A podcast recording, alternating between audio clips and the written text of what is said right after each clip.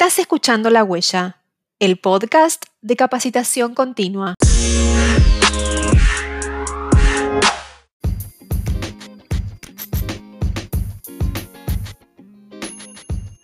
Bienvenidos a La Huella. ¿Cómo están? Soy Ana Laura, del equipo de capacitación continua de la Cámara Argentina de Comercio y Servicios.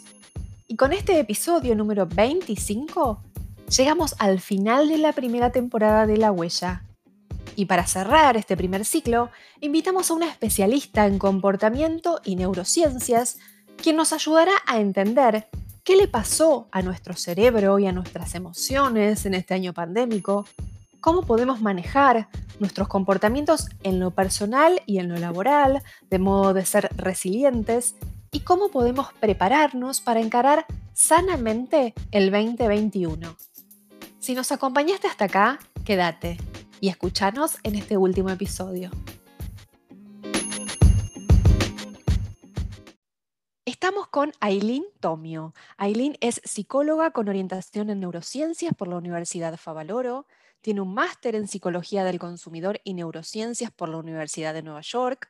Actualmente es consultora en Ciencias del Comportamiento del Banco Mundial, es fundadora y directora en DESPA Method y directora del programa Customer Experience de la Universidad de San Andrés. Bienvenida, Aileen, ¿cómo estás? Hola Ana, ¿cómo estás? Muchas gracias por la invitación. Gracias a la Cámara Argentina de Comercio también por invitarme.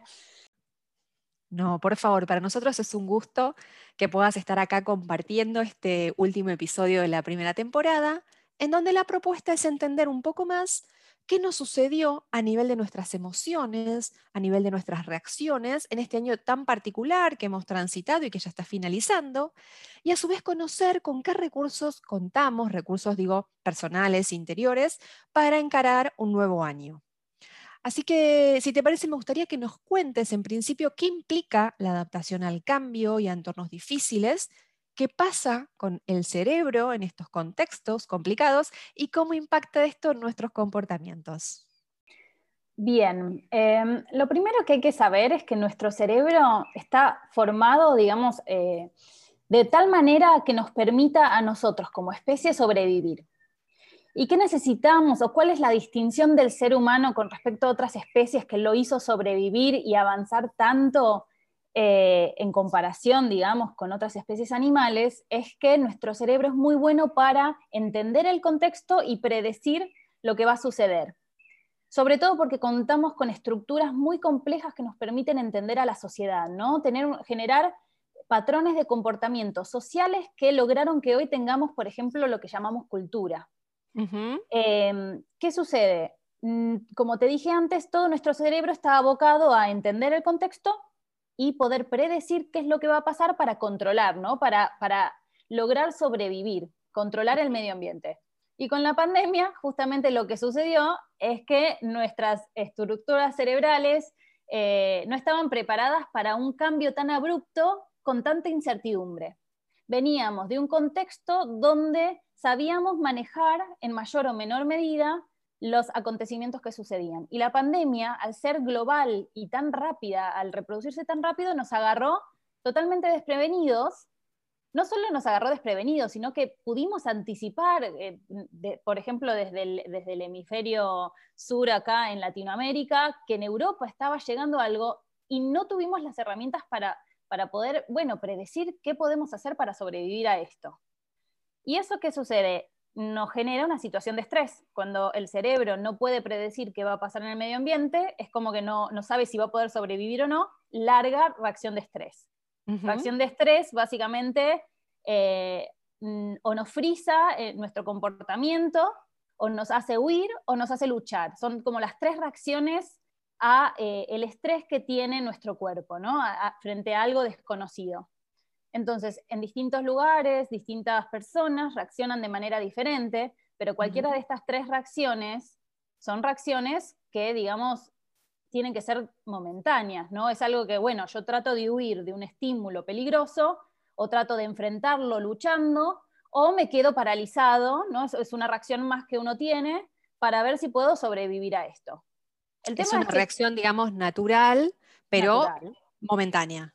Momentánea, exacto. El estrés en sí mismo no es malo. El estrés es bueno porque pone nuestro cuerpo en alerta para sobrellevar estas situaciones. ¿Qué pasa? Eh, en la medicina se habla del eustrés o del distrés. El eustrés es como un estrés positivo, cuando realmente, eh, digamos, mi cuerpo reacciona y me permite a mí, eh, digamos, comportarme de la manera más adecuada para controlar el ambiente. Ahora, el distrés se genera cuando yo estoy constantemente con estrés y no soluciono nada, no puedo salir de la situación de peligro en la que me encuentro.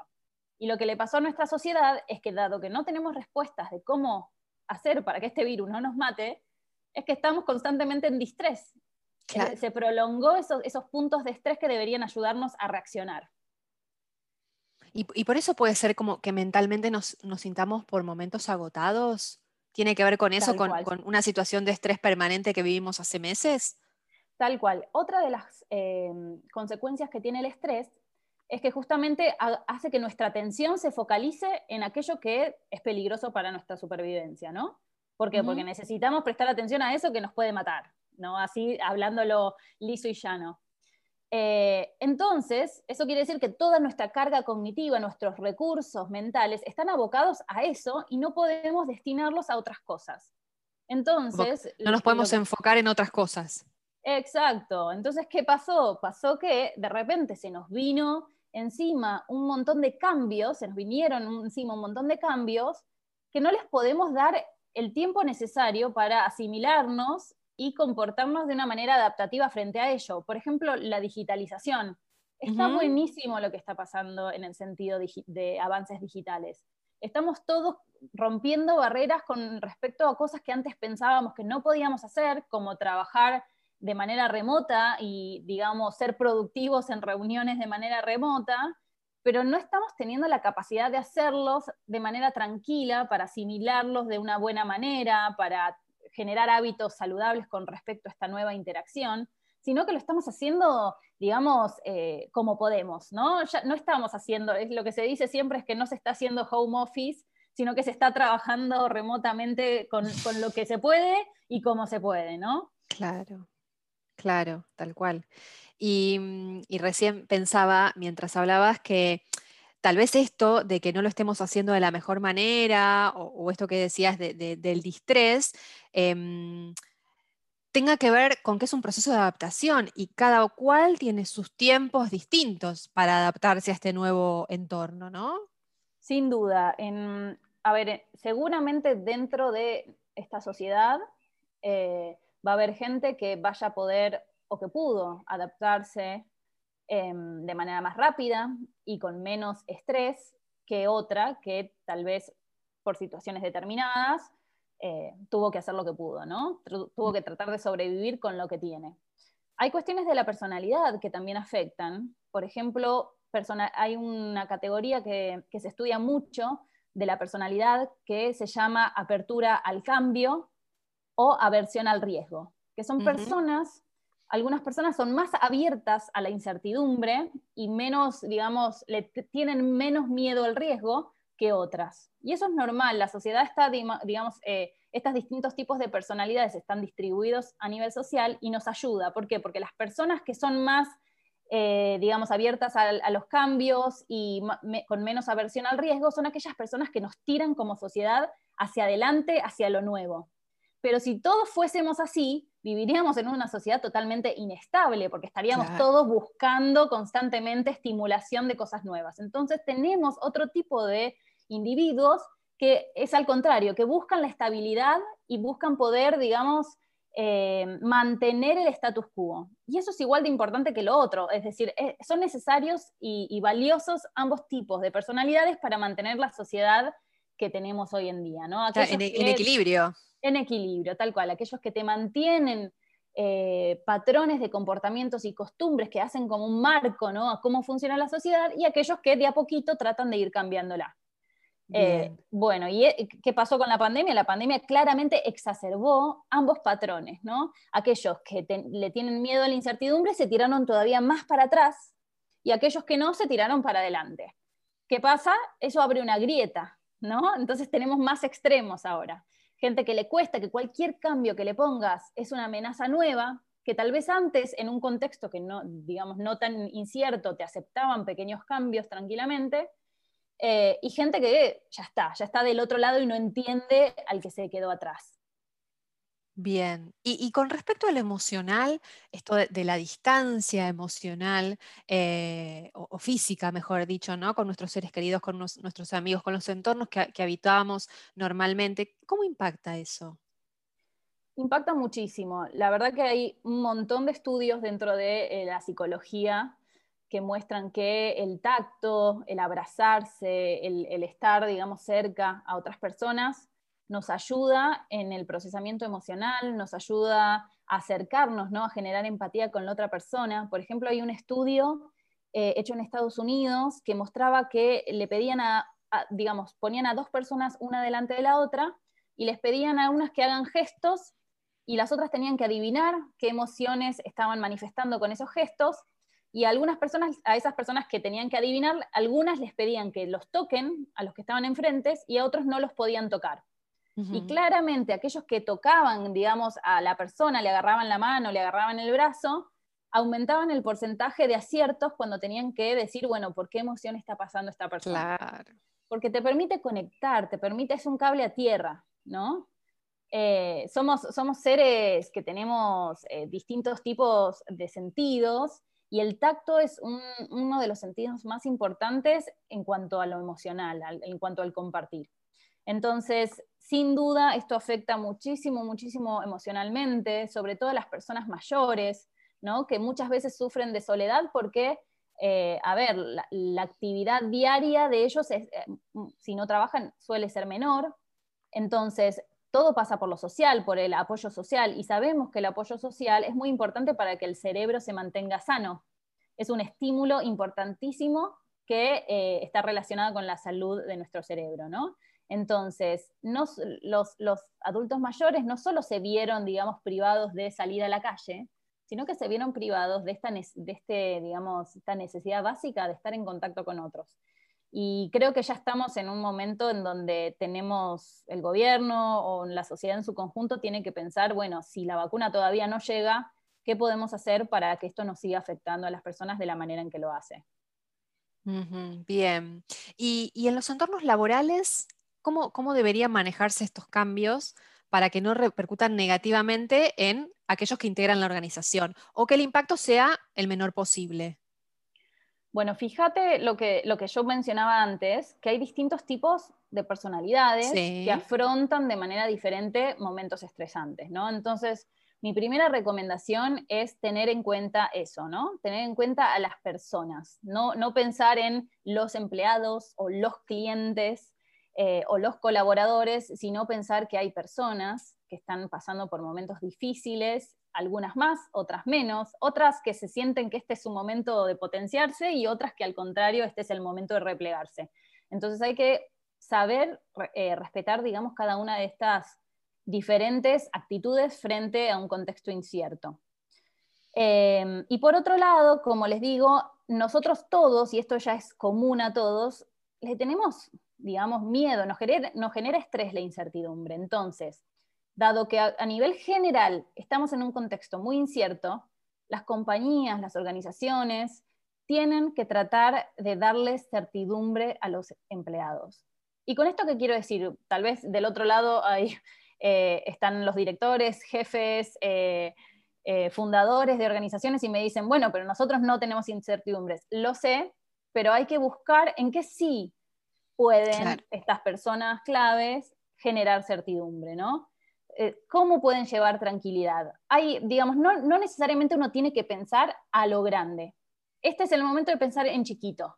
¿Qué cosas yo te puedo dar para que vos te sientas tranquilo? Sea que flexibilizo el tema de los horarios, sea que flexibilizo, no sé, el uso de la cámara en Zoom, em, digamos, sea que estoy más abierto a respuestas diferentes, a otro manejo de los tiempos, ¿no? Esas pequeñas cosas que al empleado le hagan sentir que tiene algo de control sobre su vida, va a hacer que obviamente rinda mejor, porque recordemos, el estrés hace que mi atención se, digamos, se focalice solamente en aquello que me genera estrés. Entonces no puedo rendir bien en nada más. Claro. No tengo carga cognitiva.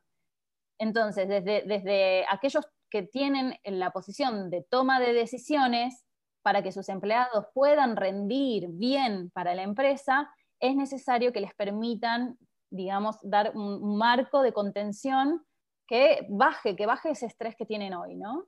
Bien, en las pequeñas cosas también las tareas de todos los días, ¿no? Eh, como decías, no, tiene uno que dar grandes, grandes certidumbres porque no las hay, pero, pero sí en las cosas cotidianas que claramente eh, ayudan mucho a, Sin duda. a, la productividad de, cada uno. Bueno, eso ya más direccionado a los mismos empleados o cada uno de nosotros. Si ustedes están trabajando en sus casas y están con sus familias, es importante que dividan bien los espacios y que los espacios de trabajo sean diferentes a los espacios de ocio, que los espacios de compartir no sean los mismos que los espacios de trabajar, porque nuestro cuerpo también es, digamos, una maquinaria que trabaja por costumbre. El cuerpo, bueno eso. Hay que ordenarse también. Hay que ordenarse. Nuestro cuerpo busca el hábito. ¿Por qué? Porque el hábito nos permite eh, hacer las cosas de manera automática sin gastar mucha energía. ¿no? Sin estresar el cerebro. Exacto, el cerebro se puede dedicar a otra cosa, el hábito sucede de la misma manera. Es como cuando entran en una habitación y ya saben, la mano va hacia sí, va sola. sí. Va sola. Y tal vez se corta la luz y la mano va igual al interruptor de luz cuando entra en una habitación. es verdad. Es el hábito. Es el cerebro no está pensando en eso, trabaja, diga, no es que el cerebro no está pensando, sino que hay una parte del cerebro que se encarga de las cosas que están automatizadas y esa sigue trabajando y ustedes se focalizan en lo que se les ocurra que quieran focalizarse conscientemente, ¿no? Entonces, en la medida en que ustedes puedan generar hábitos eh, en sus casas, es decir, en esta habitación yo trabajo y estoy tranquila y hago mis cosas, en esta otra comparto espacio con mis hijos, en esta otra hago yoga, eh, eso le facilita al cuerpo eh, relajar, no tener que pensar, bueno, ¿cómo hago cada vez que cambio de actividad? Así que eso es algo chiquitito que pueden hacer, que les puede servir y, mi segunda recomendación también sería, mm, eh, como les dije, la carga cognitiva, esto de tener muchas cosas en qué pensar, sobre todo preocupaciones, hace que rindamos menos, porque nuestra atención está distribuida en un montón de preocupaciones que tal vez no tienen que ver con lo que tenemos que hacer. Y ahí, miren, es algo que eh, ni con la digitalización que existe hoy en día se puede reemplazar, que es agarrar un papel, hacer una lista de todo lo que tienen que hacer y sacárselo de la cabeza y dejar que la memoria sea el papel. Eso ayuda muchísimo, porque entonces uno no necesita tener esa información en la cabeza dando vueltas. Lo pusiste en el papel, dijiste que lo ibas a hacer a tal hora, bueno, dejas de pensar en eso hasta el momento que tengas que ocuparte de eso. ¿Sabes que, hace unos días eh, estuvimos también con un episodio sobre visual thinking eh, y una facilitadora gráfica nos daba exactamente esto que estás mencionando vos.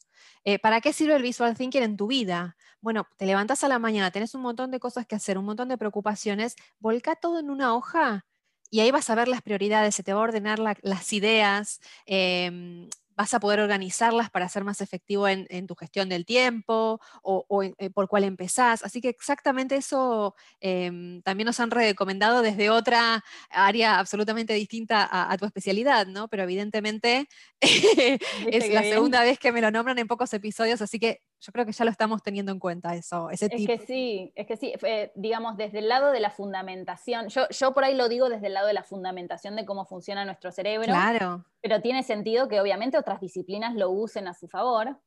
Y, esto tal vez me gustaría recalcarlo, em, gran parte de nuestro cerebro, alrededor del 60% eh, de, la, de la masa neuronal, se dedica a, a lo visual. Somos criaturas eminentemente visuales. Entonces, eh, lo, visual nos permite entender mucho mejor lo que está sucediendo. Nos permite, como vos decías, organizar mucho mejor. Claro, claro, em, Clarificar las ideas también. Clarificarlas, nos relaja, porque esto nos saca cosas de la cabeza, cosas que tenemos ahí dando vueltas, que viste, por ahí parecen súper complicadas, las bajás a un diagrama, a un dibujito, y ya eso te saca peso de tu, de tu mente. Entonces, totalmente lo recomiendo un montón. Ahí estamos alineados. tal cual, tal cual. Y, volviendo a las emociones, ¿cómo podemos manejar en ámbitos laborales nuestras emociones para que situaciones de presión que nos generan angustia, bronca, miedo, no, no nos afecte o al menos no reaccionemos en el momento? Bien, bueno, El primer paso es reconocer nuestras emociones. Y esto es más difícil de lo que parece, porque de vuelta, si estamos preocupados por cosas, si estamos prestando atención a qué es lo que dice el otro, si estamos prestando atención a si estamos rindiendo o no estamos rindiendo, no nos deja el tiempo ni la capacidad de, eh, nada, parar un cachito y decir cómo me estoy sintiendo hoy, qué me pasa, qué emoción siento, me siento mejor que ayer, me siento peor, y tratar de pensar qué está asociado a eso, qué cosas es lo que siempre me pongo mal a tal hora o tales días me pongo de mal humor. Está buenísimo y recomiendo muchísimo eh, frenar, frenar unos minutos, no se necesita mucho más y decir, bueno, ¿qué pasó recién? ¿Cómo me sentí? ¿Tiene, ¿Tiene sentido sentirme mal por esto? ¿Me estoy sintiendo mal por alguna otra cosa que está detrás de lo que pasó? Entonces, este tipo de, pensamiento, digamos, de recapacitación sobre lo que pasó ya es súper importante. Eh, para eso también tenemos que tratar de no reaccionar en el momento. Tratar de, en general se dice, eh, una buena técnica o algo que les recomiendo hacer si es que tienen tiempo, si tienen cinco minutos todos los días para empezar la práctica de la meditación, es esencial. Y no lo digo porque, eh, digamos, eh, me gusta el budismo, ni me gusta el esoterismo, sino porque aún desde las neurociencias se mostró que la meditación tiene beneficios muy, muy grandes a nivel mental. ¿Y por qué es esto? Porque la meditación básicamente es, eh, digamos, estar en el presente, focalizarse en el presente y controlar los pensamientos para que no me afecten en el momento. Es como dejar pasar los pensamientos. Y eso es esencial porque es, eh, practicar lo que se llama control cognitivo, controlar lo que está pasando por mi cabeza. Y eso, sinceramente, a todos se los digo, es algo que se adquiere con la práctica. Ustedes van a decir, no, pero yo no puedo pasar ni un segundo sin pensar algo. Lógico. Las primeras veces es re difícil, entonces las primeras veces empieza por tratar de estar un minuto pensando en algo, en sensaciones del presente y no en un pensamiento. Y si te viene un pensamiento o una preocupación a la mente, lo tratás de sacar. Como lo dejas pasar y volvés a prestar atención, no sé, a tu respiración, a cómo sentís las manos, si sentís calor en tu cuerpo frío, ¿no? Cosas del presente. Eh, si esto lo van haciendo gradualmente, después hacen cinco minutos, después hacen diez minutos, les va a ayudar para el resto de la vida porque van a tener más control de sus pensamientos. Y en el momento que a ustedes les pase, que tienen una discusión en el trabajo, que se sienten, digamos, alguien dice algo que no les gustó, se sienten ofendidos por algo, van a poder controlar esa, la ira, las emociones estas que sienten, porque van a poder hacer eso de lo dejo pasar, vuelvo a mi respiración, vuelvo a mi cuerpo, lo dejo pasar y cuando veo que se calmó esa emoción, pienso, ¿qué es lo que me puso mal? ¿Qué es lo que me molestó? ¿Cómo, sería cómo me gustaría a mí que alguien me diga que algo como me hicieron a mí les molestó? ¿no? Y esta, esta forma de pensarlo después te permite actuar de una manera eh, más racional, más cooperativa, ¿no? porque uno piensa después las consecuencias. Si yo le grito a mi jefe, las consecuencias pueden ser muy negativas. Entonces, es importante tomarse el tiempo y volver después, digamos, con una reacción que le sirva a uno y al otro para mejorar. Sería, sería algo así como racionalizar las emociones. Exacto, sí, exacto. Bien. Que de hecho es, eh, discúlpame, de hecho es lo que, lo que nos diferencia de, los animales, ¿no? Nuestra capacidad de, de, no vivir solo en el instante, sino de poder, bueno, pensar si nos conviene actuar de una u de otra manera en función de nuestras metas, nuestros objetivos, nuestros intereses. Eh, me parece que, de eso se trata, de aprender a utilizar esta capacidad propiamente humana que nos llevó, tan lejos, ¿no? Bien, perfecto. Y, otro concepto que me parece que muy interesante para abordar en este episodio eh, es el de resiliencia. ¿Podrías comentarnos qué es, cómo se puede poner en práctica, si eso se adquiere, eh, cómo llegamos a ser cada vez más resilientes? Bien, eh, resiliencia es un término súper relevante en este contexto, que básicamente implica la capacidad de levantarse de momentos duros, ¿no? Eh, la capacidad de sobrellevar eventos difíciles en la vida y, poner, y poder, digamos, ponerse de pie de vuelta. Eh, eso no quiere decir que es seguir adelante sin pensar, ¿no? Claro. Sino, sino más bien es, implica el adaptarse, ¿no? Frente a un evento que te afecta de manera negativa, que te cambia la manera en que debes actuar, poder como adaptarse a eso y seguir adelante eh, en pos de los propios objetivos, en pos de, de vuelta a los intereses y en pos del bienestar propio y ajeno, ¿no? Ahora, para que uno pueda ejercer la resiliencia, necesita, eh, primero necesita de la autorregulación, como les dije recién, esto de poder no reaccionar eh, ciegamente con nuestras emociones, sino poder pensar, ver de manera sistémica qué es lo que está pasando y qué es lo que me conviene hacer frente a esto, ¿no? Em, por ejemplo, frente a un episodio negativo, quedarse llorando durante días y días puede ser una reacción no resiliente. Ahora, llorar en un determinado momento, luego parar y descargar, digamos, y luego decir, ok, hasta acá descargué, ahora empiezo a cambiar mi conducta para volver a mi normalidad o volver a trabajar, volver a vivir como vivía antes, eso es una actitud resiliente, ¿no? Entonces, para poder ser resiliente, uno, uno tiene que trabajar la capacidad de adaptación, esta, esta capacidad de, no aferrarse simplemente al pasado porque sí, sino de ver la oportunidad en el cambio, la capacidad de ver el bosque y no el árbol, ¿no? Porque tal vez se cayó el árbol del cual uno dependía, estoy hablando ahí muy en metáfora, ¿no? Pero se cayó el árbol, pero detrás hay un bosque. Entonces, tuviste un problema, como estamos teniendo hoy, pero bueno, ¿qué oportunidades se abren? ¿Qué, otras cosas nuevas y buenas surgieron a partir de este caos que estamos viviendo? Eh, ¿Y qué es lo que podemos aprovechar? Aportar una mirada positiva a la situación también. O buscar aquello positivo que me puede dar la situación o, lo que puedo llegar a aprender. Es ver eh, oportunidades en donde otros ven problemas. Exacto, claro. Y eh, de vuelta, y acá quiero hacer mucho hincapié, todos podemos ser resilientes, em, pero hay ciertas cosas claves que necesitamos para poder hacerlo y una de las cosas claves es tener contención social.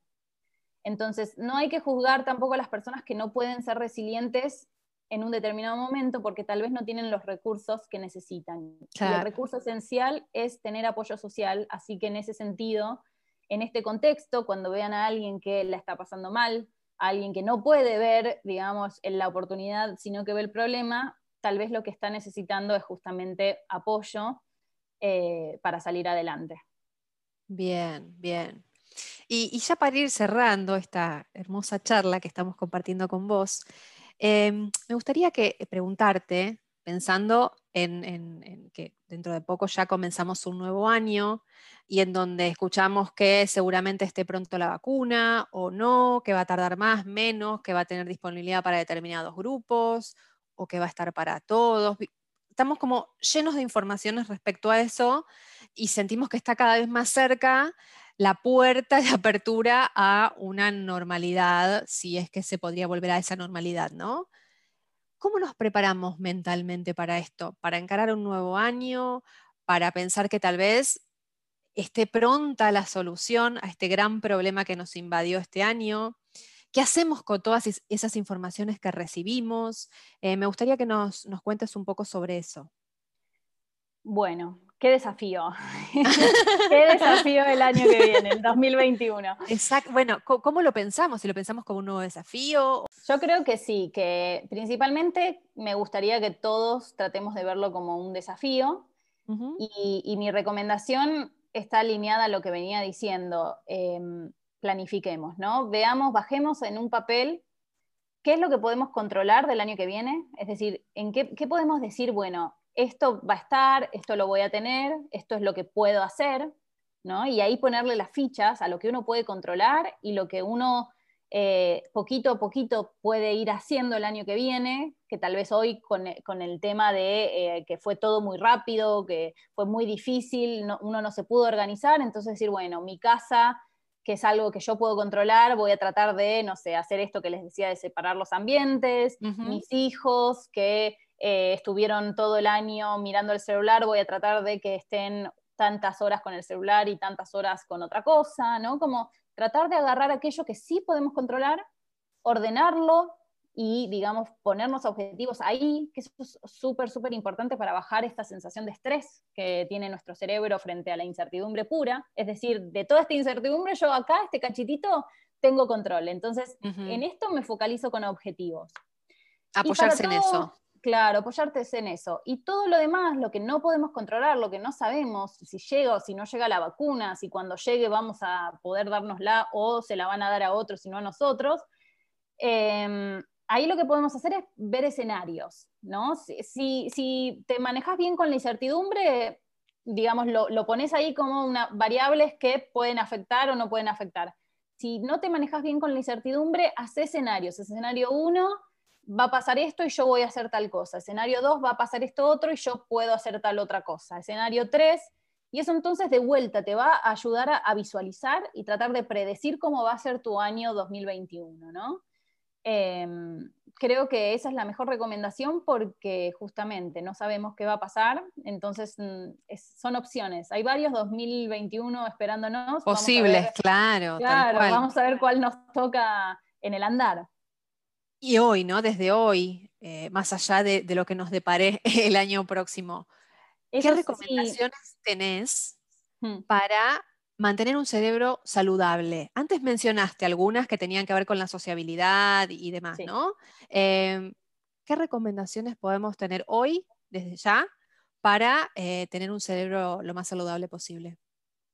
Bueno, eh, a ver, estas recomendaciones son generales y la realidad es que los estudios que se hacen una y otra vez muestran lo mismo, que son, uno, mantenerse eh, rodeado de seres queridos, eh, y estar, digamos, en contacto con ellos, eso, al, digamos, nuestro cerebro de vuelta está hecho para vivir en sociedad porque eso ayuda a la supervivencia y se, relaja en, digamos, siendo parte de un grupo, entonces no dejemos nuestras relaciones sociales de lado, veámonos con distancia, con precaución, con seres queridos y comuniquémonos, digamos, comuniquemos el cariño, que es algo que genera mucho placer. Después, ejercicio. El ejercicio físico es esencial. No dejen de salir a dar una vuelta caminando. Em, traten de hacer tres, cuatro veces por semana alguna ejercitación, digamos, de, dificultad intermedia, ¿no? algo que haga el corazón latir, eh, que es lo que, que, digamos, lo mantiene, lo mantiene al músculo entrenado. Eh, comer sano también, la, alimentación es lo que nutre al cerebro, entonces es importante comer balanceado, comer sano. Y después en cuanto, digamos, a lo que es más inteligencia o aprendizaje, em, de vuelta, nuestro cerebro es, plástico. Plástico quiere decir que genera conexiones neuronales constantemente. Entonces, aprender, podemos aprender toda la vida. Eh, Sé que este contexto nos puso muchos desafíos por delante y muchos cambios, pero si pueden tomarse el tiempo e ir de a uno, digamos, aprendiendo programas eh, digitales nuevos, em, aprendiendo a comprar de manera que antes no se hacía, ¿no? A través de medios electrónicos, aprendiendo a utilizar herramientas diferentes, aprendiendo a cocinar cosas nuevas, todo lo que sea aprender le hace bien a nuestro cerebro. Eh, lo mantiene, digamos, a tono, ejercitado. Entonces yo diría que esas, esas cuatro cosas son esenciales para, mantenerse bien de cara a, lo que nos depara el futuro. Bien. Bueno, Aileen, ha sido un gusto enorme esta, esta, charla con vos, que hayas participado en el último episodio de, esta temporada de La Huella. Nos parecía importante focalizarnos en, en, el lado humano de todo lo que transitamos este año y, nada, haberte encontrado y, que hayas estado presente en esta oportunidad es realmente un gusto, te agradezco mucho. Bueno, buenísimo, gracias a ustedes por la invitación, fue muy linda la charla.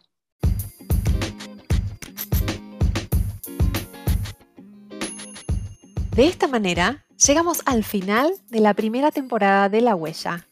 Muchas gracias por haber estado ahí, siguiendo cada episodio y comentándonos qué te pareció. Desde Capacitación Continua, pensamos la huella para vos, como un espacio para reflexionar y contarte novedades y herramientas que te ayuden en tu crecimiento profesional. Esperamos haberte acompañado en ese camino y encontrarte nuevamente en la próxima temporada. Seguí la huella.